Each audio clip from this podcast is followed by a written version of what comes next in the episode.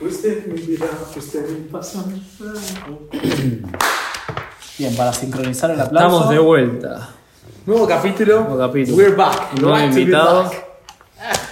Nuevo capítulo, gran invitado. Está a la altura, viste. Es como que destaca un poco el invitado ahí. Estamos en el octavo capítulo. No me recuerdo. Presentalo. Ah, Ah, boludo. Vamos por partes, dijo Jeffrey. No, no puedo menos. Eh, Yo agarro el libro de las 48 leyes del poder. Octa- no. Ya se prepara.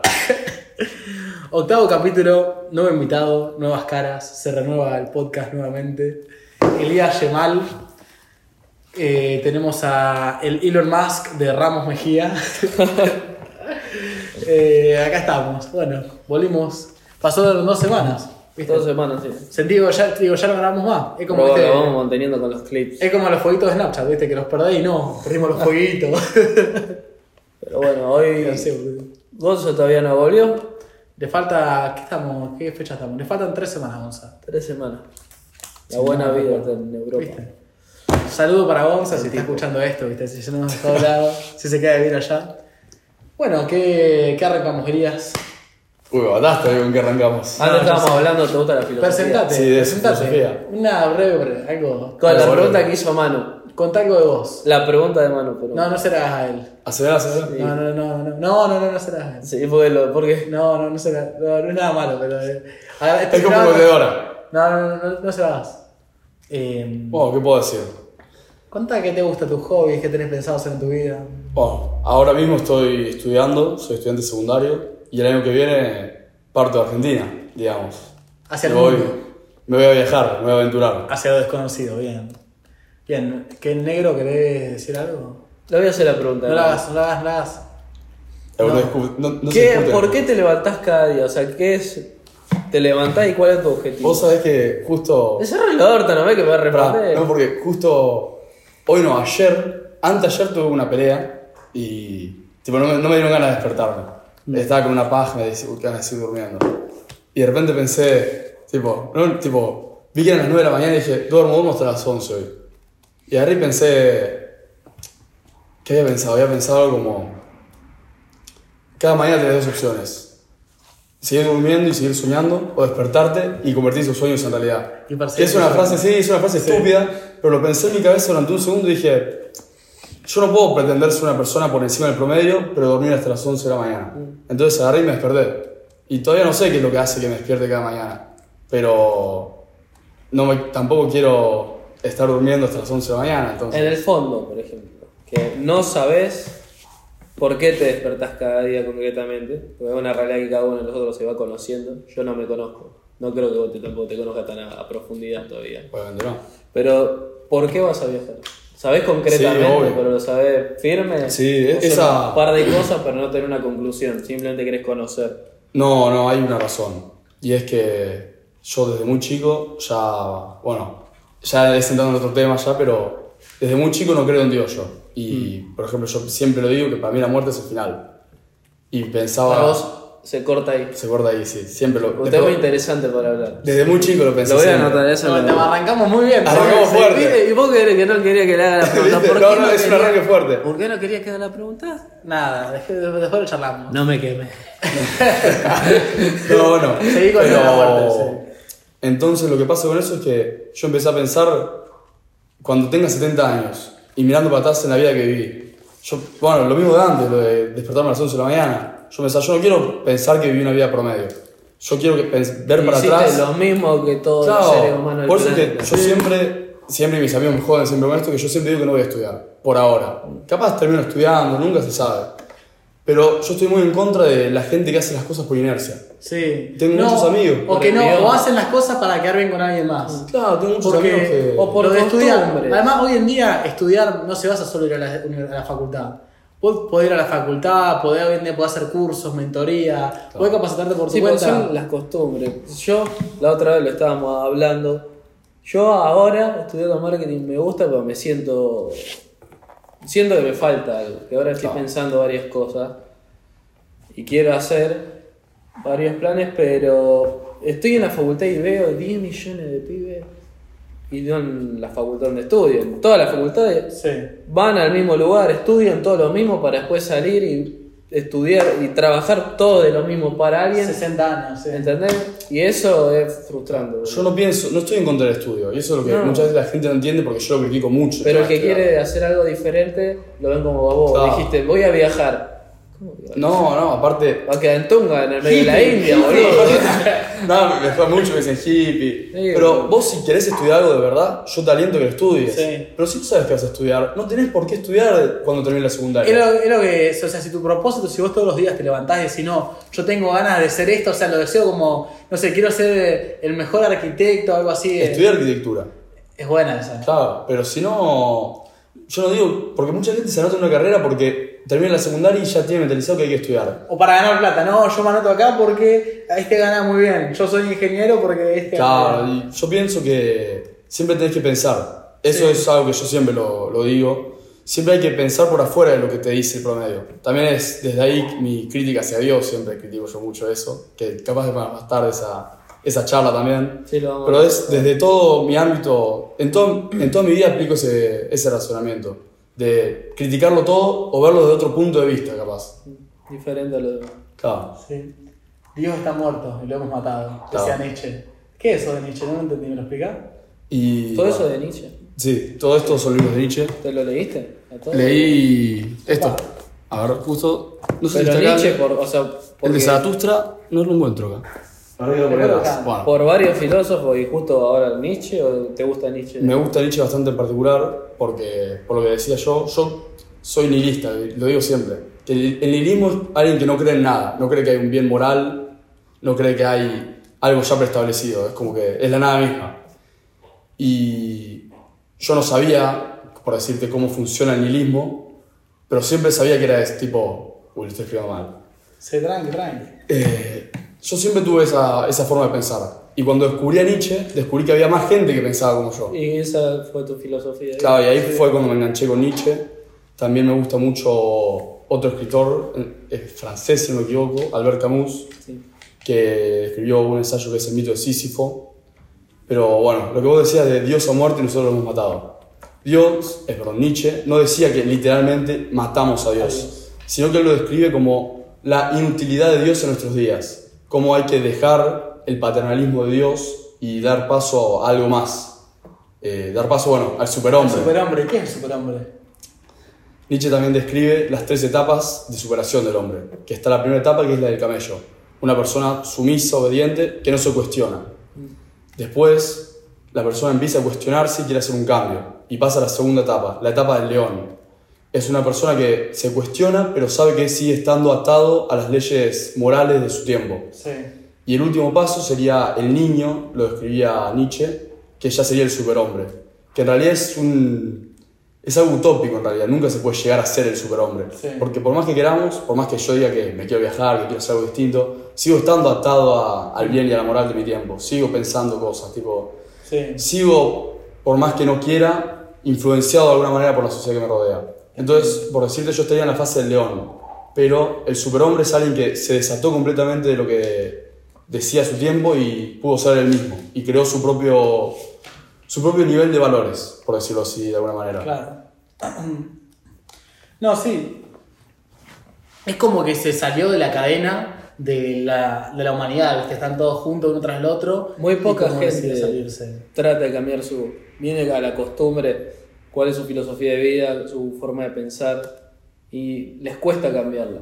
Bueno, hay gente que le contradecís, por ejemplo, hay gente cristiana, y le pone tu, tu forma de pensar y contradecís eso y se ponen a la defensiva. No. aunque, aunque le hables con, con fundamentos, La palabra del Firme. Señor. No, no. que pero se cierran completamente. No, bueno, yo en una escuela judía y tengo muchos compañeros que eran ortodoxos.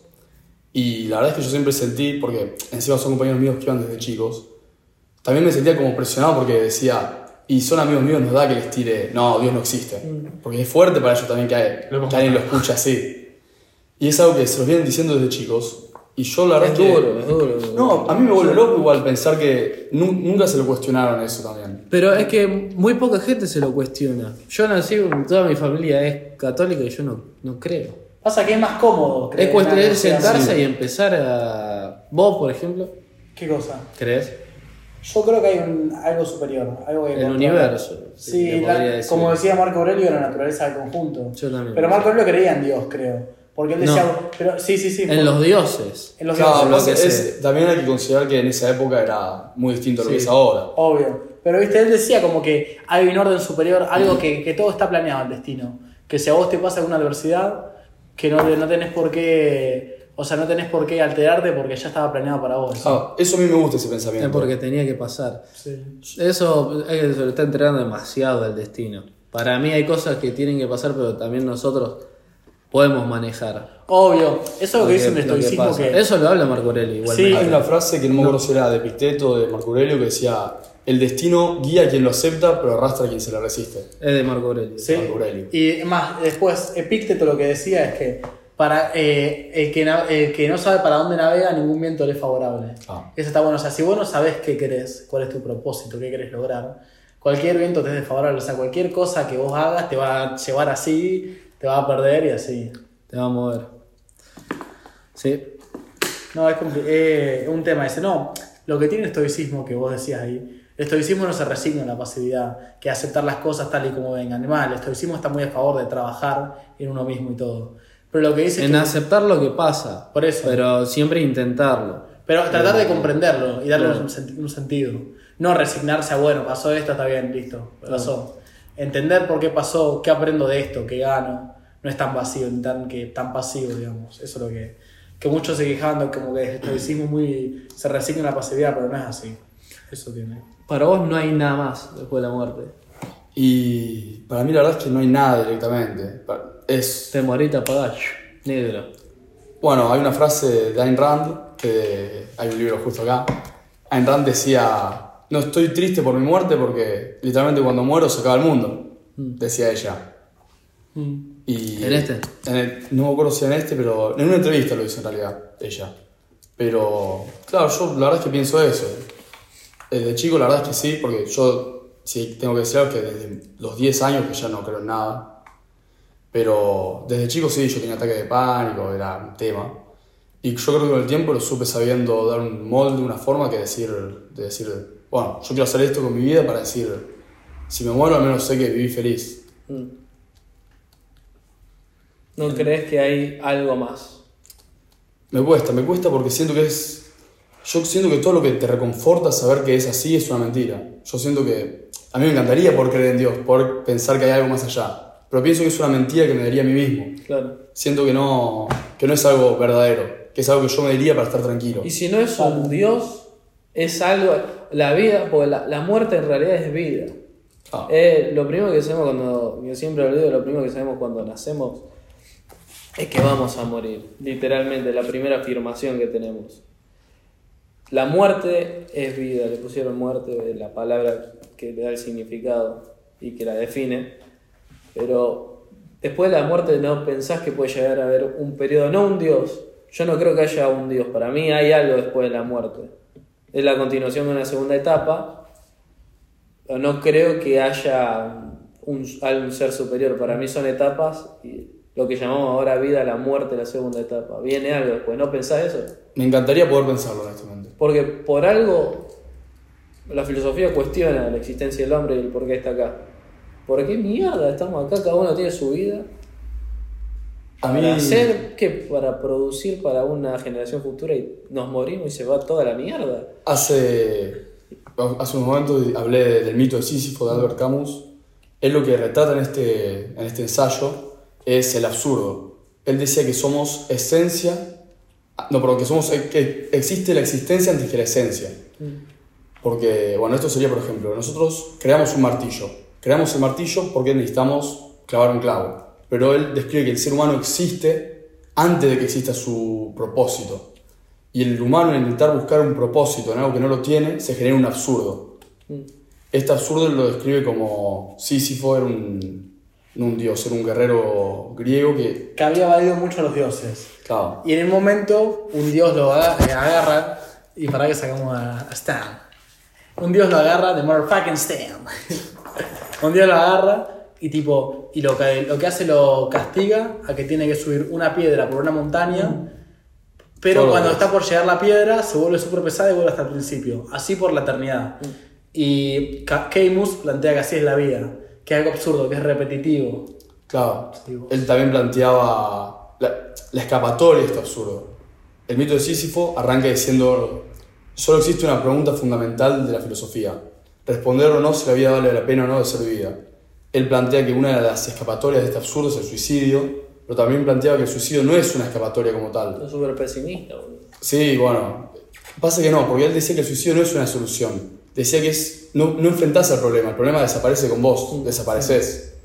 Decía que estaba, podías ignorar este absurdo, porque yo creo que todos en el, en el fondo sentimos este absurdo de nuestra, de nuestra vida. Sí. Es que el, cuestion- el cuestionamiento viene del interior de pensar, es absurda la vida, por eso me cuestiono. Claro. Y más hoy en día, creo que hoy en día, el- como que las personas cada vez se cuestionan más para qué están acá. Como que no encuentran por ahí un, un propósito, un significado en la vida. O no quieren, no encuentran el propósito en las cosas que otras personas no encontraban antes, como en vivir, eh, en estudiar, trabajar 50 años, jubilarte y morir. Ah, Ma- Manu contaba en el podcast, Sí. en el primer podcast que aparece Manu, Santa María, que tuvo una crisis existencial, algo así, 2019 me dijo. en 2019. claro, bueno. Que se preguntaba, ¿pero qué mierda estoy acá? Bueno, Y sé está la tercera opción, que él la, la describía como la rebelión, decía él. Que era decir, me rebelo ante este absurdo y que se joda todo el mundo, que yo voy a hacer lo que quiera. Y de ahí viene también lo que yo digo que quiero viajar, por ejemplo. Yo es abrazar el absurdo y decir, si esta vida es absurda, ¿por qué voy a seguir una regla? ¿Por qué voy a hacer Sí. algo que alguien quiera? No, y de ahí claro. viene, bueno, se relaciona todo un poco también. Ah, voy a leer, me, me llamó la atención eso. Sí, estamos... No, No sabía interesante. bien.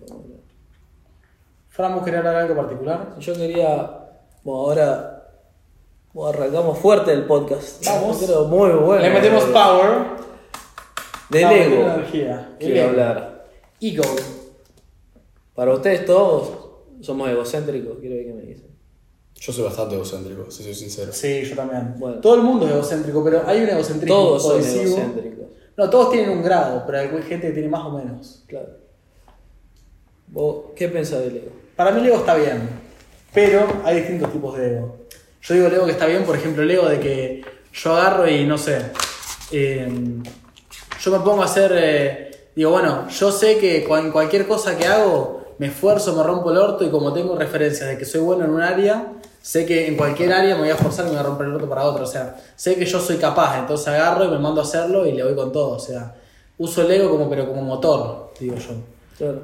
como motor para hacer otras cosas, para desempeñar distintos roles, en todo así. O sea, lo uso más que nada para yo desarrollarme en distintas áreas. Sé que como soy capaz en un área, me puedo reflejar igualmente en otra. Porque como actúas en un área, actúas en todas. Y el culpar a los demás eh, también es ego. ¿Por qué? O o sea, no culpar a los demás, sí. No puedo hacer tal cosa Porque- por mi economía. No puedo hacer tal, tal cosa porque vivo en tal lugar y no me lo permite. ¿no? Estamos todo el tiempo buscando excusas. Victimizándonos y quedarnos abajo de la frazada y decir estoy calentito porque tengo que salir y es mi culpa de mi padre porque me hizo tal cosa cuando era chico, de mi vieja, de mi familia, de gente que me rodea y de mi estatus social. Eso es ego también. Andar apuntando con el dedo y decir es por culpa de él o de ella Sí, que no puedo avanzar en la vida. Oye, Eso es nuestro ego y es la comodidad Y más las últimas generaciones. que no nos permite avanzar y es la generación de cristal, lamentablemente. Todos estamos en La esa generación de cristal. estamos en la generación, y vayan a ser amigos, en la generación maraca estamos, boludo, Sí, que te ah. tocan y te llaman de tal manera, y como no te gusta que te llamen, te crees mujer y te digo, che, Che, pibe. che, pibe, o te trato con ¿Qué hace Raúl? Digo, ¿cómo me va a tratar así? Este hijo de puta me tenés, que tenés que llamarme de tal manera, pues si no te enojas. Y me parece más práctico. ¿Qué te importa si, te- si crees que sos así, por ejemplo? ¿Qué te importa cómo te puede llamar un tercero? Si sos lo que sos. Ah, si vos sabés lo que son, no tendría por qué. Claro, si yo te digo pelado a vos, ¿vos te vas a dar vuelta? Sí, che, claro. pelado, no, porque no te identificás. y si entonces, si vos pensás que sos una mujer y yo te trato como un vago, ¿por qué te vas a sentir tocado? No sé medio contradictorio eso, pónganse a pensar. El mundo es cada vez más contradictorio, eso es verdad. Y en la Pero- generación que estamos, demasiado susceptibles. Y Y, sí, demasiado egocéntrica. Somos egocéntricos los tres. Sí. A cada uno se le expresa de una manera diferente. A Claro. mí, por ejemplo, se me expresa en la manera de hablar, yo creo. el ego. Cada uno ahora la vestimenta, la postura. Chao. A mí siempre la primera impresión que doy, por ejemplo, es piensan que soy agrandado y ahora que dicen- uno es, dicen es que ahora uno es seguro de sí mismo, se quiere, se ama, habla con mucha seguridad Y y, se apuntan con el dedo y dice, qué egocéntrico. que Igual soy". yo no- Y eso, bueno, qué cosa. A mí también me dicen que soy agrandado, pero yo no soy agrandado. Es que yo soy lo que somos lo que somos.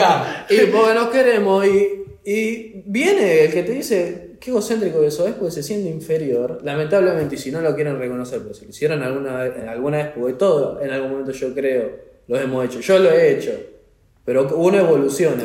Chao. Y yo ahora lo veo así. Y es porque la otra persona se siente inferior, Sí. que te está poniendo, qué egocéntrico. ¿Por qué soy egocéntrico? Porque me quiero y. ¿No entendemos? Es como el Así problema de autoestima. La gente busca culpar a los demás por los problemas que ellos tienen internamente. Es lo que estamos hablando. Las minitas, viste que, no sé, las minas agarran y ven una piba linda o que está bien físicamente y agarran y quieren culpar, dicen no, porque está así, qué sé yo. En cambio el hombre por ahí, el hombre por ahí también vio un pibe que está re grosso y dice, la puta madre, tengo que ponerme a entrenar. Tengo que ya". entrenar. Yo le mandé un meme al día que decía Sí, eso. Alguno, Caigo alguno. los pedazos. sí. Es que sí, el hombre por ahí, un tipo que está enorme, dice la puta madre, ahora voy al gimnasio. Sí. Es como el motivador, no sé. Es depende también cada uno cómo aborda los problemas. Pues no es que digo el hombre la mujer, sino que la, la generación hoy en día te tiende a hacer que vos por tus problemas personales culpes a otro y te quedes así sentado en el sillón después y no hagas nada al respecto. Es decir, bueno, este problema es culpa de tal porque es un misógino así. Entonces, y bueno, me quedo en el sillón tranquilo comiendo doritos y bueno, así te va en la vida. Yo soy firme creyente de la meritocracia, por ejemplo. Total. Yo creo siempre en la meritocracia. Además, yo creo que vos todo lo que haces, por más que en el, en el momento no te lo recompense, el universo en algún momento te devuelve, eso sí. Yo creo que sí. Yo creo que, bueno, perseverar y triunfarás. Sí. Si intentás, intentás. Te puede tocar a la vez 10 cuando te puede tocar a la 1000, pero Sí. tarde o temprano te va a tocar. Sí. Yo lo pienso siempre. O sea, algo que una frase que me encanta que dicen, eh, cada error que cometemos nos aumenta las probabilidades de que tengamos éxito. Claro. O sea, mientras más errores tenés, más probabilidad de tener, de tener éxito. Es así. Y a ver, si vos estás 20, 10 años, 20 años, 30 años, 25 años probando algo, el universo de alguna forma te lo recompensa. Por ahí no es lo que vos querías, pero igualmente te lo recompensa, es así. Porque la vida nunca es como lo planeamos. Yo soy muy organizado y me pasa siempre que la vida siempre me sorprende y, Y una siempre llego una hora tarde, la concha. No, eso es, es otra, otra Qué organizado. tema aparte. Pero bueno, es como que la vida siempre te sorprende y vos nunca podés esperar que todo salga como lo planeás. Tenés que, lo que dicen los estoicos, acoger las cosas tal y como llegan. Ah. Amor fati. Y nada es bueno o malo, nosotros le ponemos las etiquetas. Sí. Que eso no sé si lo decía Nietzsche. Séneca, dec- no, Séneca decía que las cosas tienen una interpretación buena y una interpretación mala. Y cada Nosotros uno elegimos cuál le damos. Nadie te hace nada. Vos decidís cómo interpretarlo. Sí. Y está en tu, en tu juicio saber si alejarte o no de esa persona por lo que hace. ¿no? Porque hasta las cosas malas te pueden traer una reflexión. No sé, muere alguien Es que todo y te pones a reflexionar de cómo vivió su vida, qué cosas buenas hizo, qué, qué errores cometió para no cometerlos vos. Bueno, por ridículo que parezca, todo lo que dije yo antes surgió a partir de que se murió mi perra, de chico. No sabía. Eso, tipo, toda mi filosofía surgió a partir de eso. Que yo también era más chico, era otra época. Pero Era un evento Eh, canónico. No, pero todo, todo surgió a partir de eso y vos decís, se me murió mi perrita. Tampoco es para tanto, pero en el, en el momento me marcó una banda. Enter música de Doom ahí. Pero sí, además cuando sos chico te, te pasa mucho que tendés a dramatizar las cosas. Yo lo que me pasó también tuve una revelación como de chico que no me acuerdo, fue una vez que no, no me acuerdo cómo fue, pero me acuerdo una vez estaba en mi casa solo y, ¿viste? y no sé, me ponía a pensar, ¿viste? digo, eh, qué loco porque yo siempre después de la escuela me iba a mis abuelos, siempre, ¿viste? Y digo, che, oye, yo tengo que disfrutar los momentos que paso con ellos. Porque se pueden morir mañana y yo por ahí, ¿viste? No lo disfruto, entonces digo, bueno, mientras esté en vivo, disfrutar lo más posible. Tenía 8 años de la nada tuve una revelación, ¿viste? Bajó el barba y me dijo las cosas son así. Mi hija siempre me hace acordar de una vez cuando era chico que le dije, qué poco que vivimos los humanos, algo así le he dicho. Y siempre me hace acordar de eso. Vos, qué, qué chico que 8 años también, 7 años. Sí, sí, no te sabría decir, menos de 10 años. Sí, pero poco, se negro. Río de agua. ACMR.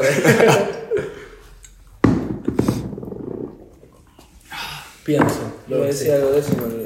Descartes. Qué hombre. René Descartes. ¿Qué decía René Descartes? René Descartes decía que no había una verdad absoluta. Viste, improvisado me gustó. Está bueno. René Descartes decía que no había una verdad absoluta, que había que dudar de todo. Que de todo se nos permite dudar, de las intenciones de la gente, de todo, justo también que tengo las 48 leyes del poder, te habla mucho de las intenciones de la gente. Vos de que tenés que dudar de todo. De cualquier cosa, vos no sabés. Nada es, ver- nada es verdad. Sí, nada es verdad hasta que se refuta. O sea, todo es verdad hasta que se refuta, mejor dicho. Y no está mal dudar de todo porque uno dice, no, No. sé que andás desconfiando, por ejemplo, de todo el mundo. No. Simplemente lo que vos me decís, no lo tomo como una, afirma- una afirmación al 100%. Sí. Te muevo la cabeza, te digo, bueno, está bien, y listo, Claro. ya está. Y después sí. Los hechos es lo importante. Claro. Además, lo que decía Descartes igualmente, que tenés que tener algunas cosas en las que confiar, porque no puedes ir dudando de todo. Tenés No. que tener algo en lo que vos crees, por ejemplo. Y ahí está, pienso lo existo. Sí. Él, él decía que, como él pensaba, él, él estaba seguro de una cosa, que, de que él existía. Después dudaba de todo lo otro. Sí, él decía, o sea, si yo, pien- eh, si yo tengo la capacidad de razonar, de pensar, es porque soy un ser pensante. Por lo tanto, existo. Es, en realidad la frase es pienso, por lo tanto existo. Está mal traducida, pero bueno. Corito ergo sum. ¿Qué es eso? Pienso lo existo. No sabía. En latín. En latín. Mierda, a la maula. Buen tatuaje, ¿eh? Él no tenés. Eh, no sé qué, te- qué decirte, pero sí, yo también lo tomo como hoy en día. Yo dudo de todo lo que veo en internet o así, pero tengo de gente que digo, bueno, en este yo creo ciegamente lo que me dice. Por ejemplo, no sé, hay un neurocientífico yankee, Andrew Huberman, que cualquier cosa de salud, neurociencia, de el cuerpo, así, yo lo dice él, lo acato, le creo. Obviamente me permito dudar y contemplar distintos casos, pero bueno. Es así, o sea, no podés ir dudando de todo porque explotás ya en un momento. Todo- yo creo que todos los que posta reflexionan y. Sí, porque muy poca gente reflexiona, ya lo dijimos en uno de los podcasts, pero creo que todos los que reflexionan dudan Sí. de todo. ¿Vos dudás? Sí, ¿Vos? obvio. Ya, para mí el principio fundamental de todo es dudar. Si vos no dudás, te quedás conforme en el lugar que estás y no pero vos no nada, das por seguro nada. No. Ahí va. Bueno. Gonza igualmente piensa lo mismo. Y bueno, y el, 40 y el libro de los 48 leyes del poder. Que vi, uno fue el TikTok, fue el clip El clip más pegado. Más, más pegado, más visualizaciones tiene. Ninguno lo superó todavía, que hablamos de las 48 leyes del poder. Y yo digo que si quieren ser hijos de puta, lean ese libro. Tuvo muy buenos comentarios, hubo un par que no entendieron. El libro de las 48 leyes del poder está hecho para entender a las personas y no es de manipulación. O sea, cada uno lo usa a su criterio. Sí. Es un libro muy bueno, lo presenta, la- lo presenta Me fijo si está grabando. Hola. Brian Tracy no lo presenta como libro, el libro de las 48 le- leyes del poder, presenta las leyes que son basadas en Maquiavelo. Y es un libro que te abre la cabeza y te permite entender el por qué a veces la gente se comporta de cierta, de cierta manera. Por eso tienen que leerlos y es uno de los libros que son necesarios leer. No sé si vos querés recomendar alguno de Nietzsche. Y de Nietzsche, yo el que recomendaría sería, bueno, primero que todo, La Galla Ciencia, Permiso. que justo acá no lo tengo, lo perdí, no sé dónde está, pero ese también lo leí bastante. Después, eh, eh, bueno, el de Zaratustra, obviamente. No, ahora no me acuerdo cuál es el que hablaba del espíritu apoliónico y dionisíaco, que refleja esta dualidad entre la gente que sugestiona y la gente que no. El espíritu apoliónico sería como el bien moral, eh, una persona que acata todo, una persona recta y firme. Y Dionisio era el dios de la embriaguez, se podría decir. Era una persona descontracturada que hacía lo que quería. Y bueno, él describía cómo hay que dejar de ser tan apoliónicos en nuestra forma de ver la vida y abrazar más al espíritu dionisíaco. Lo que también me gusta mucho de Maquiavelo es que él fue de los primeros que describe no cómo debería ser la sociedad, sino de cómo es la sociedad. Él, bueno, Habla mucho de la política. él habla mucho de la política. Él El defiende- Príncipe es un libro hecho Claro. para gobernar, Sí, literalmente. claro. Él defiende la monarquía, cosa que obviamente no estoy de acuerdo, pero. Eran otras épocas. Claro, él la defiende, pero no porque defiende la monarquía en sí, sino porque él dice, esto es así. Sí. Y él habla de eso. Después están los contractualistas que le siguen, Hobbes, Locke, Rousseau, Montesquieu, que eso ya empieza a hablar de cómo debería ser una sociedad ideal, con, bueno, el costo social, estado de naturaleza. Pero Maquiavelo, en especial, es el que habla de cómo debería, cómo es, perdón, cómo es la sociedad. Porque, bueno, volviendo por ejemplo a Platón, Platón habla de la, re- la república, habla de cómo para él debería ser la sociedad y quién debería gobernar. Pero eso es lo que tiene Maquiavelo que lo hizo tan importante. Habla de cómo es, no de cómo debería ser. Y bueno, acá por ejemplo, justo que leía de las 48 leyes. Imagínate, si vos querés poder llegar a influenciar en las personas o controlar un poco, ponerte con un poder social, si vos querés lograr influenciar las personas, ponerte con un poder social, acá tenés las leyes de la política de la corte. Que por ejemplo decía, no ser excesivo con los halagos, nunca criticar directamente a los que están por encima, no pedir demasiados favores a los superiores, nunca ser el portador de malas noticias. Esa es muy buena, porque si no la gente te vincula con eso. La puta madre. Tengo que repasar. ¿Buscá? Bueno, problemitas on the clip. Mira, acá. ¿Y qué? Remar, remar, remar. Nada, bueno, decía eso. Básicamente, la gente, vos no tenés que. Si vos querés lograr. Eh, para pensarlo. Si vos querés lograr tener el control sobre una situación o sobre un grupo de personas, lo que decía Robert Greene en las 48 leyes del poder era que vos nunca tenés que dar malas noticias, que la gente no te asocie con las malas noticias. Después, El pesimista. Claro, nunca, que- nunca poder, nunca halagar de más, o sea, halagar pero que no te excedas en el halago. No pedirle mucho favor a tus superiores, nunca criticarlos directamente, porque cuando la gente la criticás, cuando vos criticás a alguien, ellos ya ahí te ven como que te le querés sacar el poder, justo eso sobre este libro. Y el poder, vos tenés que tratar de hacer que la otra persona se crea que tenga el poder, pero te respeta a vos. Exacto. Justo fui a buscar el trapo y me crucé con los dos libros que decía antes, El origen de la tragedia y Así habló Zaratustra, que son dos de mis favoritos de Nietzsche. Que bueno, los dejo acá. También. Son una banda, boludo. Son bastantes, se escribió bastante. Y se compró una colección. Yo voy a ¿Son comprar una todos colección. esos? No, perdí el de la Bella Ciencia. Ah, pero y esos son todos. ¿Una Sí. colección? Son bastantes, ¿eh? Eh, sí, son bastantes. Él le escribió bastante. ¿Dónde lo compraste? Lo compré, busqué la colección, creo que lo busqué por Google para saber Ah, qué libros eran los importantes y Ah, apareció... Ah, lo compraste todo suelto. No, no, todos juntos. Tipo, lo busqué y me apareció justo, tipo, seis libros y justo entré en la publicación y era un coso de Mercado Libre y me lo compré. Muy bueno. Así que bueno. Pero bueno, por eso, hablando de las características, yo leí por lo que nombraste vos. Los halagos, eh, las críticas. Sí. Justamente sirve para entender la, la, la mente de las personas. Esa persona pesimista que se vive quejando de las cosas que le pasan. Ese amigo, no sé si tuvieron ahí. Ah, sí, la gente termina vinculando con algo pesimista. Exacto, que se vive quejando de que esto me pasa a mí, Sí. que tal cosa no me pasa a mí, estoy meado por los rinocerontes y toda la bola. O, por ejemplo, la gente que halaga mucho con tal de caer bien. Claro. ¿entendés? Por eso mismo hay que leer ese libro, porque va a terminar entendiendo un montón. de Además, cuando ya se, se nota cuando lo que en vez de halagar, vos haces una adulación, que la adulación es vacía, lo haces para quedar bien, no lo haces porque en verdad lo sentís. Eso lo plantea Del Carnage en Cómo ganan amigos. Ese es un autorazo. Y lo que vos decís de la gente, viste que la gente pesimista y eso, acá tengo de Marco Aurelio. Estarás muerto enseguida y aún no eres ni sencillo, ni imperturbable, ni andas sin recelo de que te puedan dañar del exterior. O sea, vos te podés morir mañana y sin embargo te seguís haciendo problemas por boludeces. Las cosas que pasan en el día a día, no, la puta madre, hoy está lloviendo, me quiero matar, boludo, yo con las ganas que tenía de salir a tomar algo. No sé, o sea, todas las cosas afectas, eh, todas las cosas externas te afectan. Cuando alguien te dice algo, te pones mal. Las situaciones te mueven así, o sea, sos como una aguja, te mueven enseguida. Y tampoco sos sencillo, o sea, necesitas no... Yo creo que eso también otra cosa que dice Naval Ravikant, que el deseo es un contrato que hacemos con nosotros mismos de ser infelices hasta no tener lo que, lo que queremos. Entonces, si vos no sos sencillo, no necesitas poco, todo el tiempo vas a estar siendo infeliz. Eh, algo que decía... Nada, ya le dije. Bueno, eso es un principio estoico igual, Sí. por ejemplo.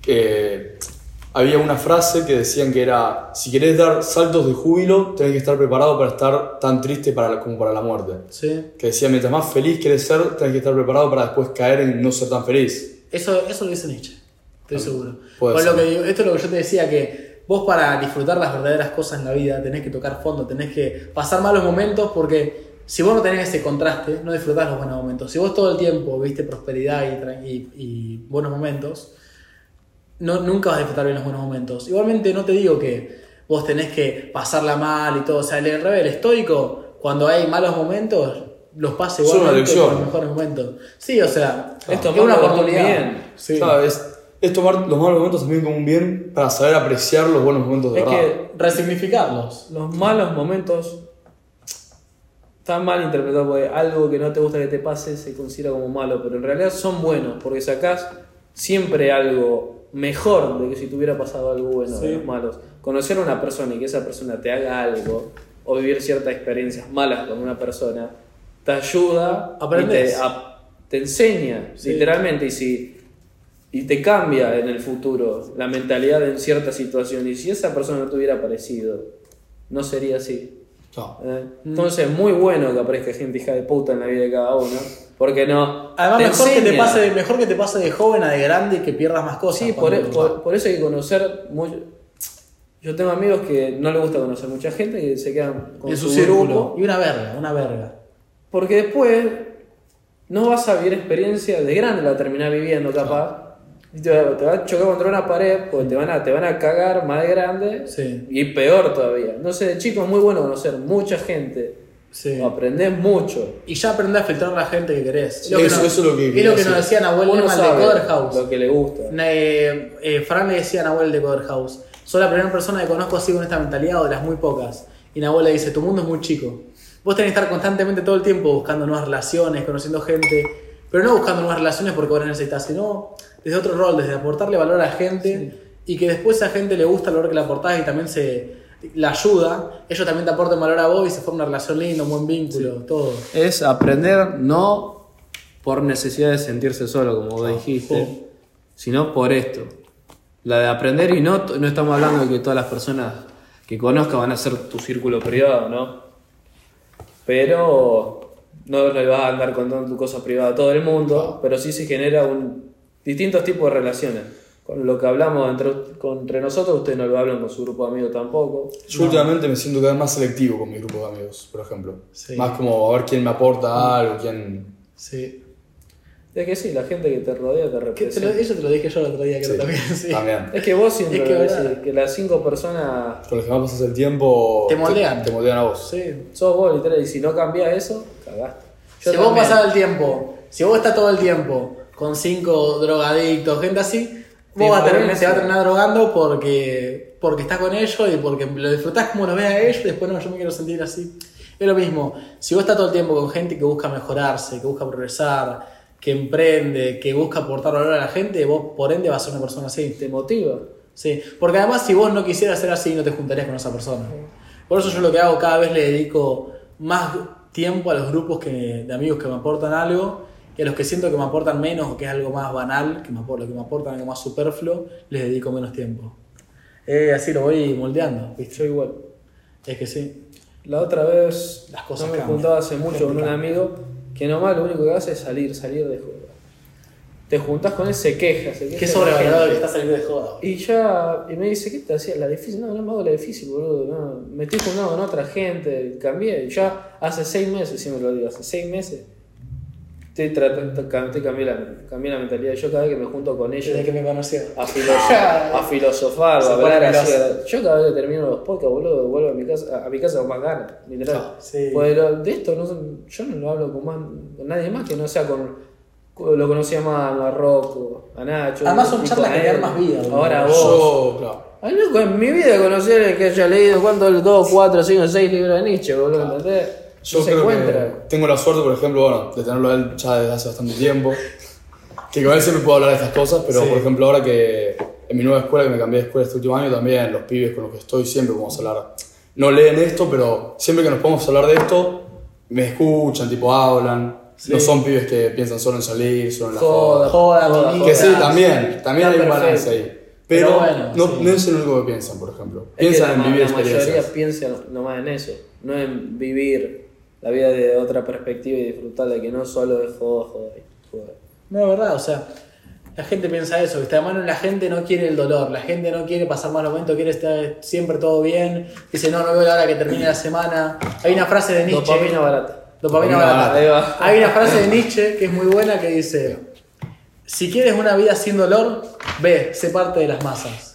Y es tremenda. Nietzsche hablaba mucho de las masas, él está muy en contra de eso. El Burgo, Mark Aurelio, todos los grandes autores que cuestionaban la sociedad y todo, que todos estaban en contra de las masas. Porque vos no podés eh, pretender hacer lo mismo que toda la gente, No. Bueno, ir con la corriente. Acá hay algo que dice Nietzsche que es, el hombre es algo que debe ser superado. ¿Qué han hecho ustedes para superarlo? Todos los seres han creado hasta ahora algo por encima de sí mismos, por ejemplo. Tremendo eso. Claro, de verdad, o sea, todos los seres han, o un orden superior, fíjate cómo la naturaleza, las abejas, por ejemplo, que tienen la colmena, todo. O sea, todos los seres este- se están buscando reinventar y superar, o sea, superarse. Todos hacen algo, todos le aportan algo al, al natu- al- este- antes a la naturaleza, ahora digamos al, al mundo. ¿Qué estamos aportando nosotros? La pregunta. Es una buena pregunta para hacerse. Pregunta. Todos los días o los fines de semana, estás tranquilo. Todos ten- tendríamos que tener un objetivo en la vida y un querer aportar algo, porque si no, ¿para qué vivimos? Yo siempre digo que yo quiero hacer algo en la vida, quiero hacer algo importante. Y siempre, tipo, me, me critican bien, porque me dicen, tipo, sí, sí, está bien, vos querés hacer algo, pero ¿qué? Yo digo, algo importante. No sé todavía qué, pero sé que quiero hacer algo que cambie el mundo. Pero la pregunta entonces es, ¿qué estás haciendo vos todos los días por Para esa cambiarlo, cosa que vos claro. querés hacer? O sea, eh, hay una frase que es de Heráclito que me encanta, creo que no sé si es mi favorita, que es, nuestros objetivos no son lo que queremos lograr, sino lo que le dedicamos el tiempo cada día. O sea, es así, tipo, si vos querés un, vos tenés un objetivo, no es lo que querés, porque todo el mundo quiere ser millonario, Claro. todo el mundo quiere un yate con... eh, Pero no todo el mundo hace lo que se necesita también. Claro, o sea, todo Se el mundo, quedan todo el mundo justamente quiere ser de- millonario, drogas, alcohol, un yate, unas vacaciones todo pago en Jujuy, pero nadie. Justo, justo. Hoy ya te en Jujuy, Está difícil. En el desierto. pero nadie. Remaje. Está duro el océano, boludo. claro, pero. Un yate en Bolivia. Es lo que hablábamos antes, la gente se queda en su, lugar- en su zona de confort. ¿Por qué es más el, fácil? y boludo? el ego, al de decir, "Fua, lo que tiene eso y tal cosa, y criticar a la gente. Y loco, si querés algo, hay que sa- salir Hay que y sacrificar. conseguirlo, ¿por qué no? Y dejar de andar a poner ese tiene tal cosa, andar criticando y vos no haces una goma, estás acostado y. Sí, si vos querés lograr algo, tenés que pagar siempre un precio emocional. Bueno, meritocracia, lo que decíamos antes. sí, es así. Es así, es, es, es, es fuerte decirle que a la gente no le gusta escucharlo, pero es así. Todo en la vida tiene un precio. Por ejemplo, pa- eh, quedarte viendo TikTok toda la tarde, tirar el sillón también tiene un precio. Ahí está. que desperdicias tu vida, la dopamina barata. La dopamina barata. Además, después te quemás los receptores de dopamina. Entonces, vos no sé, después cuando querés algo que te haga bien ir al gimnasio, estudiar, no te da ganas porque no te, da dolor. Porque encima lo que tienes que así.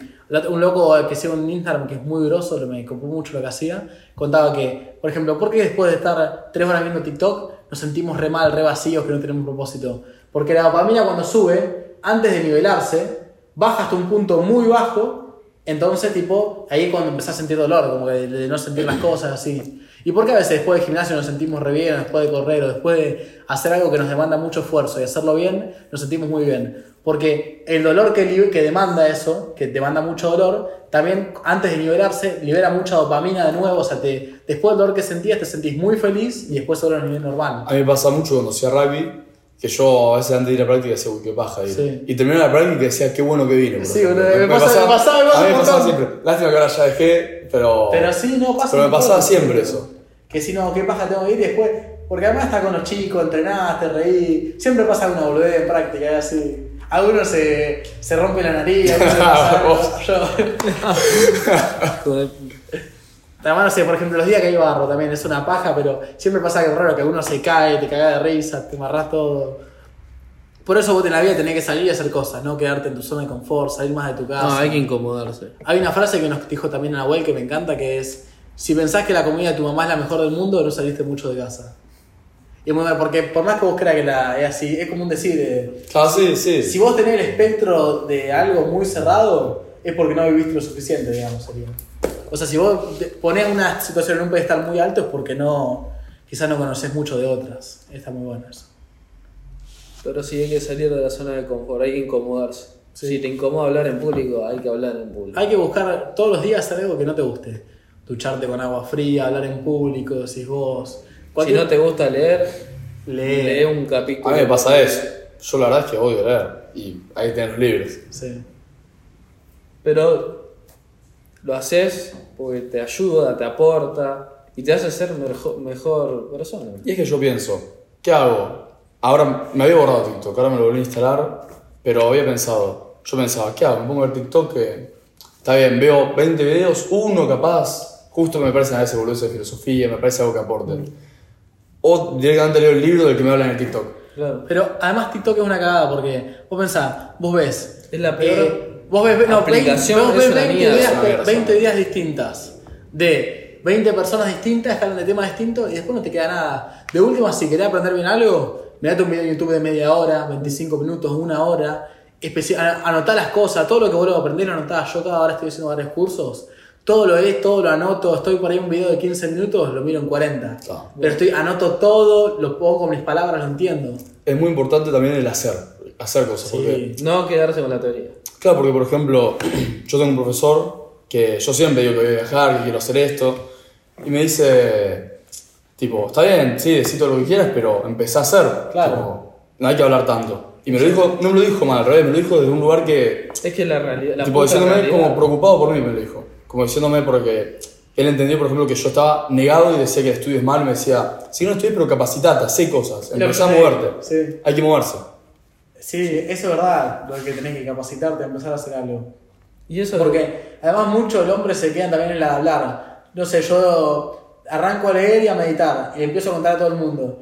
Y eso me libera la misma dopamina que hacerlo. Entonces por ahí Tenés reemplazo y lo dejo de hacer. Me pasó mucho a mí. A mí, a mí también, eso iba justo a decir, a mí me pasó lo mismo. La mayoría habla digo las cosas y las hace dejo hacer. boludo. Yo, yo, yo pequé de eso, peco de eso. Todo. yo diciendo, no, yo voy a viajar, todavía no viajé. Y la verdad es que sigo pecando, sigo diciendo, no, voy a viajar por el mundo, voy a hacer esto. Pero lo. por lo lo menos vas- arranqué, lo sí. vas a hacer. Ya estoy pagando el plan, ya estoy Ahí va. Pero igual, todavía no lo hice. Bueno, y yo pero- cada vez, la verdad es que al principio lo decía ultra orgulloso, lo sigo diciendo muy orgulloso, pero intento cada vez decirlo menos y menos como tanto el en contra de estudiar. Actuar más. Claro, estoy intentando actuar más. Sí. A partir de lo que me dijo este profesor, porque yo siempre lo pensaba, pero hasta que no me lo dijo alguien, no me bajaron los pies a la tierra. Sí, verdad. No, además yo me doy cuenta, también lo mismo con, no sé, cuando te hace algo que cuestiona el pensamiento de tus viejos, de alguien, las palabras atraen, pero los ejemplos arrastran. Vos le podés decir, no, yo voy a hacer tal cosa, tal cosa. Pero le decir, mira papá, no sé, yo no quiero estudiar. Mira papá, yo estoy, le metí con esto, que es lo que quiero hacer, estos son los resultados que tengo. Si vos tenés buenos resultados, decir, mira, yo estoy 100% dedicado a esto y quiero, o sea, esto me apasiona, yo me levanto todos los días y quiero hacer esto. O sea, no quiero dormir, prefiero dormir 5 horas, pero haber ganado, haber progresado con esto. Y vos le mostrás el resultado que tenés, lo emocionado que está por hacerlo. Ahí sí cambias, pero si vos le decís, no, yo quiero hacer esto, esto, esto. No lo.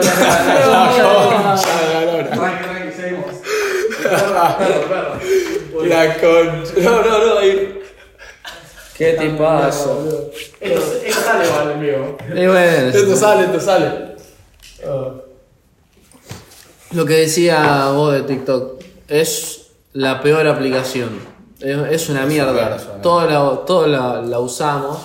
Porque todos en algún punto nos volvemos dependientes. Estamos sentados en el baño cagando y necesitamos entretenernos. Sí. Entonces no podemos ver Y TikTok. Reels, cualquier cosa Es que muy bueno. dopamina, dopamina. Para los negocios TikTok, está verde. Es, Sí, bueno para hacer crecimiento orgánico. Te, pro- te, te promocionan muy bien. Pero es muy buena para perder el tiempo. Sí. Es una locura, es una Yo por eso hace casi un que no tengo TikTok. TikTok es muy bueno para hacer crecimiento orgánico, todo lo que sea de. O sea, crecer sin tener que pagar anuncios sería crecimiento orgánico. Es que ahora, igualmente, los reels de, de, De TikTok, de, de Instagram. Boludo, los números de, de Instagram de nuestra cuenta en tres semanas fueron Sí. mucho mejores que los de TikTok. No sé si no, no mucho mejores, sí, pero fueron mejores. boludo, ponete a ver. No, en TikTok creo que debemos tener 2100 seguidores y en Instagram 2400 ahora. No. Eh, más en Instagram, claro. Sí. Pero Claro. el, el video, del video, por ejemplo, del 48 leyes del poder. Le fue mejor en Sí, un poquito. Además, lo que tiene para Es más mí- privado de una revista, la gente en Instagram entra. In- Instagram es Y más construir una comunidad. Exacto. Instagram es mejor para construir una comunidad. En TikTok vos sos 10 millones de personas y no vas a ver esas 10 millones de personas. No, Sí. no, no son fieles. No, No, son seguidores Claro, fieles. en cambio, porque en TikTok es toda la gente así, así. En cambio, en Instagram, cuando pone una publicación, algo, la gente se toma más el tiempo. Yo en Instagram, yo sigue. en Instagram sigo gente que me importa ver. Exacto. Yo también, yo cada vez. No sí- va a gastar tu. No va a seguir tanta gente al Claro. pedo. Yo cada vez dejo de seguir más gente en Instagram y más los que aportan contenido. Yo me, me estoy usando mucho el principio de Pareto, que es el 20% de tus acciones tienen el 80% de tus resultados. Con todo, por ejemplo, el 20% de las cuentas que sigo en Instagram me dan el 80% de los resultados que, de las cosas que interesantes que veo en Instagram. O me doy cuenta, no sé, eh, me doy cuenta con TikTok, el 20% de nuestros videos nos dan el 80% de los resultados. Tenés con la- en una empresa, el 20% de tus clientes son los más grandes y tenés, son los que más resultados te dan y los que más te ayudaron. Y así todo se rige así. Vos tenés que buscar siempre ese 20% de las cosas que es lo que más te aporta y lo que más te ayuda a crecer. O lo que más te nutre. Y después, ojo, sin descuidar el otro 80, porque si vos Ah, descuidar el otro 80, Claro. Por ejemplo, sería Willy Rex no me aporta nada. Claro. No lo voy a dejar de seguir igual. Claro. Hermano. pero bueno. Imagínate si voy a dejar de seguir a Vegeta, No, boludo. Infancia. Además, Vegeta no sube nada también, es el tema. Claro, no sube nada eso. Va en en YouTube sí, pero. YouTube, YouTube vos sabés que no Y tengo nada. vamos casi 50, Nada, casi menos. 50 minutos. YouTube vos sabés que cambió completamente. Ahora mi YouTube es algo de gimnasio, de nutrición, eh, un poco de finanzas, desarrollo personal, hábitos, productividad, eso es Mi casi TikTok es todo eso, boludo. Literal. Yo TikTok veo muy poco, pero estoy viendo mucho YouTube, me aparece... Hay un par de canales que sigo mucho que es Visual Politics o Visual Economics. Ya sé cuál es. Si no, Memorias de Peso, Memorias de Tiburón. Son todos, la verdad, me parece todos videos de economía, de... No, YouTube la verdad que creo que es muy buena, boludo. Lo que, Yo el contenido que tiene. No, yo también hace un montón que no lo sabe, más tengo 160 videos ver más tarde. Pero YouTube tiene muy buen contenido porque la gente, es lo que yo digo, al poder hacer un contenido más largo, de 20 minutos, media hora, que te explayas sobre un tema en específico, es mejor que hacerlo en 3. O en 2 minutos, o en un minuto, o en 40 segundos. Porque vos lo que hacés es buscar atención. Pero hay un tema. La gente ya no puede mantener la atención durante 30 minutos. No, No la- puede. La Por gente perdió el foco de la Por- atención. es culpa de TikTok. Yo tengo amigos que agarran el video y lo ponen en 1.5 y lo ven rápido. Sí. Porque no, no pueden mantener la atención. Estás viendo una película y no se dan cuenta que arrancan a agarrar el celular, Instagram. Instagram. Está planchada la película y se ponen a boludear con las redes sociales. No, es, es- es y increíble. es por TikTok, no es por ninguna otra aplicación. No Porque antes no pasaba con la misma. Con la misma frecuencia que pasa ahora. Pasaba, pero no como está pasando ahora. Con Y cada vez Instagram, va- cada vez va a ser peor. El TikTok hizo que se vaya toda la mierda. el spam de atención de la gente es cada vez peor. Y bueno, eso después la gente que sepa aprovecharlo se va a notar la diferencia con la ¿Es, que no. es Jap- es chino o? Es chino, chino. Eh, China. Siempre lo mismo. Esto es chino. Es. Siempre hay un chino que lo haga mejor. Claro, la puta chino, madre. No importa quién quieras que sos, siempre hay un chino y lo que hace las cosas mejor, boludo. Pero no, es así, boludo. Totalmente. Estuvo planeado. Salió TikTok al mismo tiempo que la pandemia. ¿Posta? No, no, Ah. no, no. Dije, no. No, pero fíjate cómo el timing fue perfecto igual, porque estamos todos al pedo encerrados en nuestras casas. Y yo era de los que decía, ni a palo me descargo TikTok, y lo terminé descargando Nos y compraron, nos compraron, boludo. es increíble. Ahora nos van a funar por postear chinos. Sí. Y bueno. Ahora, ahora en TikTok no lo promocionan más. Claro. Los videos con 20 vistas ahora, 5 likes, todo. Los chinos. Pero bueno, tenemos que, tengo muchos videos para subir en TikTok, los voy a seguir subiendo. Algo que es muy bueno que lo agarré como hábito. Yo, por ejemplo, no hago la ducha el agua fría. Te medio Sí, maraca. claro. La otra vez lo hice la semana pasada. Yo me dijiste, pero tengo que hacerlo a poco. Vos me faltó el aire. Casi me quedo asmático, boludo. No, a mí me encanta ese el A mí me encanta, boludo. Hacía, pero lo que arranqué a hacer, que la otra vez se lo dije a Manu cuando fuimos a jugar al pool, es anotar todos los días Ese es una filosofada. O sea, Sí, del yo tema que en sea. notas. En notas tengo muchas. Notas. Tema que a mí me gusta, además yo le puse meditaciones a Francisco ¿entendés? me comí hasta, hasta el papel. y acá anoto todo, todos los días anoto un punto diferente. Y para el podcast, bueno, el ego, por ejemplo, anotó un par de puntos de vista que había pensado que ya le dijimos. Que ya Está muy bueno eso del journaling. Que es, el nombre es journaling. Que lo que Journaling. dice- Journaling. Y acá también Que las que viene diario, se te joda, digamos. Yo había, bueno, estoy escribiendo un libro que antes decía, tipo, le- Jódeme. de- tipo, es, por eso lo quería decir, porque es como el de decir mucho y hacer poco, bueno. Pero lo estás haciendo, boludo. Intento escribir todos los días un Sí, poquito. pero eh, eso no, eh, le Pero- está- lo decís, pero lo haces. Sí, pero igual yo siento que Está no perfecto, lo quiero decir hasta que esté tipo por la mitad. Claro. ¿Entendés? No, por, bueno, eso, pero por eso que no me gusta. está- está bien. Cuando arranqué, lo decía más. Y después me di cuenta de decir tipo, lo estoy diciendo, pero lo que Ni lo hago. termino ni lo hago. bueno. Claro, entonces. ¿De qué? Filosofía. Además, Tu parece. filosofada. De mi, mi, de, de mi forma de ver el mundo. Yo igual, este. Ah, por eso. Literalmente lo escribo como Marco Aurelio. Le pongo capi- libro 1, Eh, 1, 2, 3, tremendo 4. Literal. No, yo, el mío es un desastre. Tipo, también lo tendría que ordenar, tendría porque. Claro, vos escribís suelto. No, no escribo suelto, intento seguir una idea y ese es el tema. Mm. Que por ejemplo, estaba con el tema de una teoría que, que estoy desarrollando yo. Y hay, hay días que estoy re centrado con esa teoría. Y hay días que de repente se me ocurre otra cosa nueva. Sí. Pero esa todavía no está terminada. Entonces es como que está esa por la mitad, está otra abajo. ¿Todo por dónde lo escribís?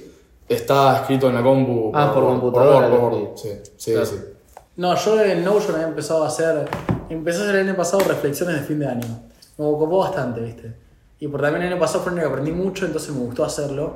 Y voy a hacer todos los años una reflexión. Y además de eso, se lo copié un loco eso. Y además de eso, empecé a hacer. eh, quiero empezar a hacer diariamente journaling también. Todo. Decí, porque te, literalmente, eh, arrancás a escribir y escupí un montón de cosas. Sí, además eso- Ni, que vos ni la estás pensando, pero arrancás a escribir y. La y sale. creatividad, vos todo el tiempo estás consumiendo, consumiendo cosas, consumiendo cosas, pero no le das lugar a tu cerebro para explayarse. Y el cerebro está hecho para eso. Yo estoy leía ágilmente y decía, el cerebro es muy bueno para crear cosas, pero malo para retenerlas. Por eso tenés que tener notas siempre. Claro, sí. Entonces vos tenés que tener un tiempo de tu día para escribir lo que te pasó en el día, pensar las cosas que pensaste, algún pensamiento que se te viene, todo, explayarte y explayar tu creatividad. Es algo que él planteaba muchas actividades creativas. Eh, Stanislao Barach, que es el de Ágilmente, plantea muchas actividades creativas porque la creatividad es un músculo que se entrena. Por eso hay gente que es mucho más creativa y gente que no, pues está todo el tiempo creando, pensando Claro. cosas, maquinando, para bien o para mal también. El Y cada cerebro vez- es un músculo. Claro. Sí, la memoria sí, igualmente. completamente. Sí, verdad. Y cada vez se pide más esta creatividad, porque cada vez está más escasa. Claro, y- Cada vez se recompensa más. Claro, y además cada vez los trabajos son más monótonos. Claro. Entonces, tipo, cada vez los trabajos se van a ir automatizando más y la gente que es creativa va a ser la que mejor se va a adaptar. Es como con, la, con todas las revoluciones. Estamos viviendo un cambio de paradigma. Lo estamos Es viendo una ahora. revolución, boludo. Y tipo, el que mejor, como siempre, el que mejor se adapta es el que sobrevive. Fíjate, A mí- Newton, Einstein. No, Newton no, eh. ¿Cómo es? Platón. No, no. Perdón, Newell, Eh, no te Darwin, enojes. Darwin, Darwin. No te enojes. No te enojes, Nehuen, pará, No, boludo. no te enojes. Tenemos un, un Nehuen que es el fan. El fan. Nos comentó cuatro TikTok seguidos. Nehuen el Discutió, fan. Los tres primeros los Newell. Newell se llama. Nehuen. Nehuen, Nehuen. ¿Está todo bien? Newell. Los tres primeros Nah, discutió. igual, pará. Hay uno que yo se la banqué, que fue que la tiró este, quiso decir de todo y no dijo nada. De Platón. A yo me cagué, sí, Platón. yo me cagué de risa. Después hay uno, que el nombre era medio raro, no me acuerdo, que decía la de los banco mucho porque arrancaron de cero y se quedaron ahí. Ah, sí, lo vi. Ese buenísimo. Bájale un cambio, negrito. si Platón estuviese vivo estaría Es, orgulloso de estar es- muerto. es muy bueno el tema de los, los haters. Sí. Yo aprendí. Hay que estar muy al pedo Aprendí- para.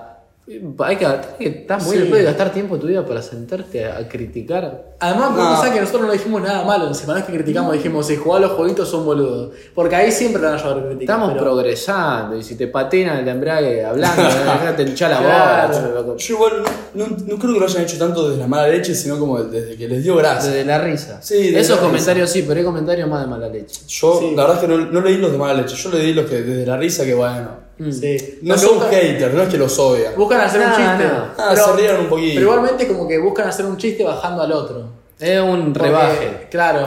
Ah, Ah, hay una frase de Marco Aurelio que leí hace poco que es muy buena. ¿Dónde está? La voy a buscar acá. Hace poco.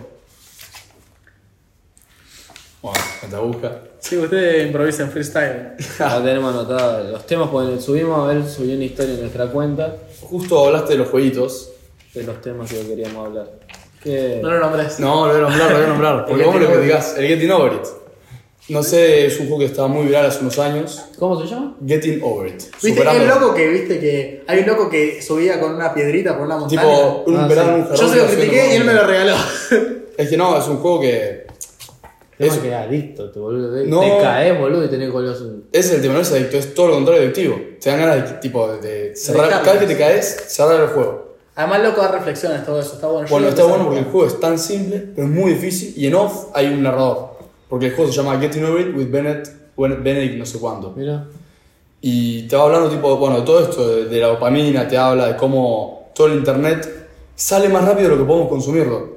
Habla de todo esto, habla de cómo nos superó todo el tema de Cómo todas las modas, tendencias van cambiando y no terminamos una. Es como con las canciones hoy en día.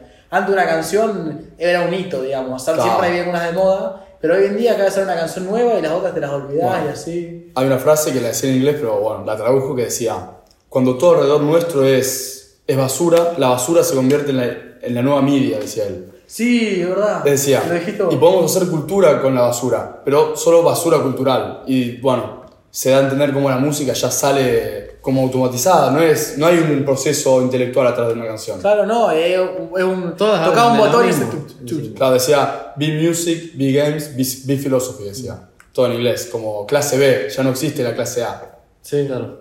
Claro, es como que ya todo. Todo, de- todo se, además, todo lo como que bajó el. No el nivel, pero como que ya todos buscan. No, no le dedicás dedicás esfuerzo porque la gente no le apasiona Bueno, las cosas. también decía eso, hablaba de cómo es muy probable que el juego no lo estés jugando vos, sino que estés viendo un streamer. Decía, es muy probable que estés viendo YouTube o Twitch o algún flaco con 20 millones de seguidores lo hace por vos. Como sos un pichón siendo alimentado por tu madre, decía. Sí. Y por eso es que a mí me gustó tanto el juego y me puse el reto de pasármelo. ¿Te lo pasaste? Me lo pasé. Y Ah, ya para. mierda. La primera vez que me lo pasé tardé fácil 6 meses. Y ahora ya no está bueno lo que hago, pero ya me lo puedo pasar en 20 minutos. Porque ya, bueno, ya intento ya no jugarlo. Lo- Me pasó lo mismo con un juego que es el Dark Souls, por ejemplo. Sí. que hay millones, millones de videos diciendo cómo el Dark Souls lo sacó de la depresión o te ayudó a seguir adelante. ¿Por qué? Porque es tan difícil Es- es que, difícil. que vos decís, si yo puedo pasar esto, puedo progresar en cualquier área de mi vida. Es un juego que es conocido por ser difícil. Hay no quiero hablar mucho de este tema porque capaz no es el tema del podcast, tanto Sí. los videojuegos, No, pero, pero bueno, da- son cosas que de a poco me ayudaron también a ir moldeándome a mí. Sí, obvio. Todo lo que vos haces te moldea, así. Claro. Hace, salió el, el- el Elder Scrolls en Epic.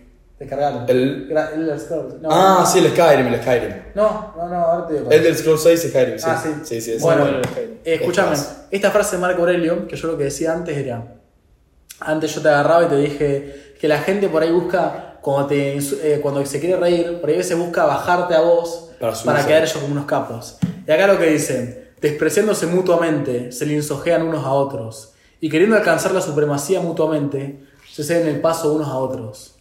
De esta, o sea, de esta cita lo que interpreto es como, o sea, la gente todo el tiempo está buscando un, juego de poder, que buscan yo subir para vos bajarte y todo así, y yo soy mejor que vos y que la gente me tenga más estima.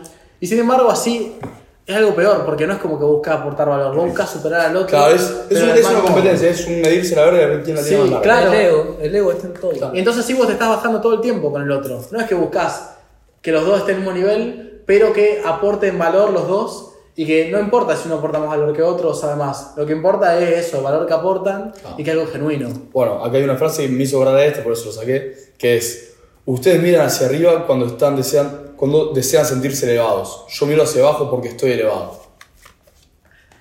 Claro, ahí ya ahí viene, viene egocéntrico. A veces es ultra egocéntrico. Pero bueno, me encanta igual. Hablar, sí. por ejemplo, hablar de uno mismo. ¿Es egocéntrico? No. Sé. Me pasa mucho que cuando estoy... O hablar de los demás. Es ego. Hablar de... ¿En qué sentido hablar de los demás? Poder- hay dos tipos. Hablar de los demás. Siempre el ego está presente. Siempre. Sí, una, siempre es increíble. una puteada constante con nuestro ego. En todo tipo de situaciones. Pero hablar de un otro. Si yo, por ejemplo, hablo de vos. Hablar de un otro para bien.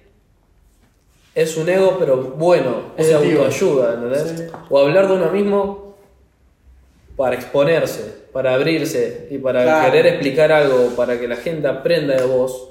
Porque nosotros acá no estamos exponiendo, estamos exponiendo nuestro pensamiento y la gente puede pensar lo que quiera, eh, lo estamos exponiendo. Ese es otro tipo de ego. Pero el ego de hablar mal sobre los demás, eso es inútil. Sí, además... Se puede hacer también una crítica constructiva hacia, hacia los demás. si es, si es- si es para eso, sí. Pero hay veces hay ego que, por ejemplo, yo me doy cuenta que me pasa mucho, pero porque yo soy muy hiperactivo, todo así que en una conversación me pongo a estar hablando así y me pongo a hablar de mí. No está bueno, porque también está bueno escuchar a los demás. A mí me pasa así. Muy poca gente escucha. me pasa siempre. Muy, Muy, poca gente.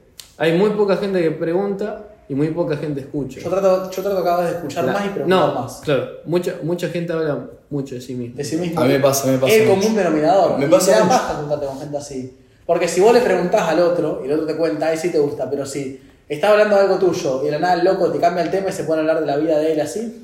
Me pasa siempre, Está me pasa bueno. siempre, pero conmigo y me molesta. Tipo, me molesta porque no lo puedo evitar. Sí, yo también, pero. Que estoy hablando, tipo, me pasó me Mucho de mismo.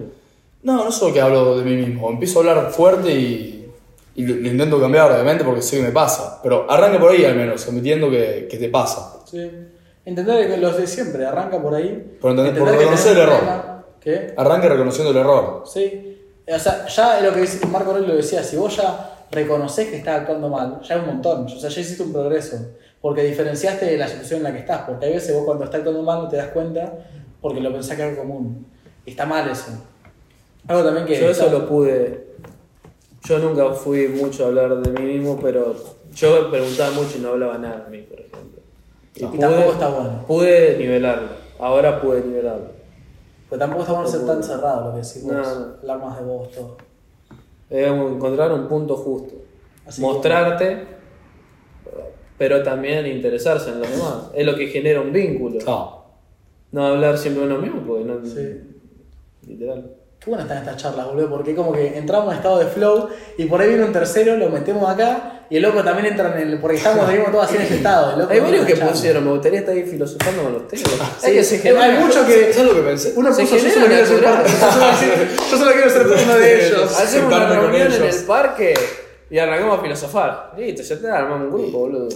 Yo lo que Bueno. pensé es que, por ejemplo, estando acá con ustedes hablando, no pensé en el celular, en a ver si me mandaron un En mensaje. ningún momento tampoco. No, pensé, lo acabo de pensar, tipo, de acabo de pensar, no pensé en eso. Yo, yo me di cuenta ahora que decís vos. Yo tengo el, tengo el celular acá y lo único que hice es agarrar la libreta, boludo. No me- Claro. Ni me acuerdo del Y celular. que después, Y es increíble eso. y después nuestro día a día estamos todo el tiempo agarrando el celular. Eso como que estamos muy dispersos. Eh, pero por un tema, son cosas interesantes, pero vos te acuerdas si estaríamos hablando de cualquier otra pelotudez. De joda, esas Te va. Ahí sí me Literalmente arranca eso. Me junté con unos amigos, tengo un video que es increíble como agarro yo lo filmo, éramos nueve pibes, todos, nos faltaba uno, están todos.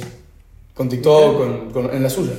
A, a mí me sorprendió. Sí, boludo, pero están todas. La otra vez fui a merendar a, la- a las 8 de la mañana, boludo. Desayunando. Le- a desayunar. Levanto la mirada, todos con el celular. Están los pibitos con el Todo, abocado, todo. Uy. Uy, ah, ¿se seguirá grabando esto? Pero no. Sí, sí. Me llamó mi vieja. Sigue grabando. Bueno, ¿Qué te iba a decir? Paul me va a Eh, empezar a llamar, pobre. cerremos entonces, bueno. Fue bastante. Muy lindo capítulo. Arrancamos medio, arrancamos fuerte, bajamos el nivel, pero después terminamos muy bien. Ah, muy buen capítulo. De- después del momento 15 quedó todo muy bueno. boludo. Así que bueno. cerramos por hoy. Bueno, un gustazo. Lindo capítulo. hoy. Primera vez y no será la última. eso seguro. Así fue que- un placer, me gustó mucho, la verdad. Viste, linda experiencia. Bueno, La cerramos acá. rompe tus límites experience. Cerrá. Goodbye. Stay hard.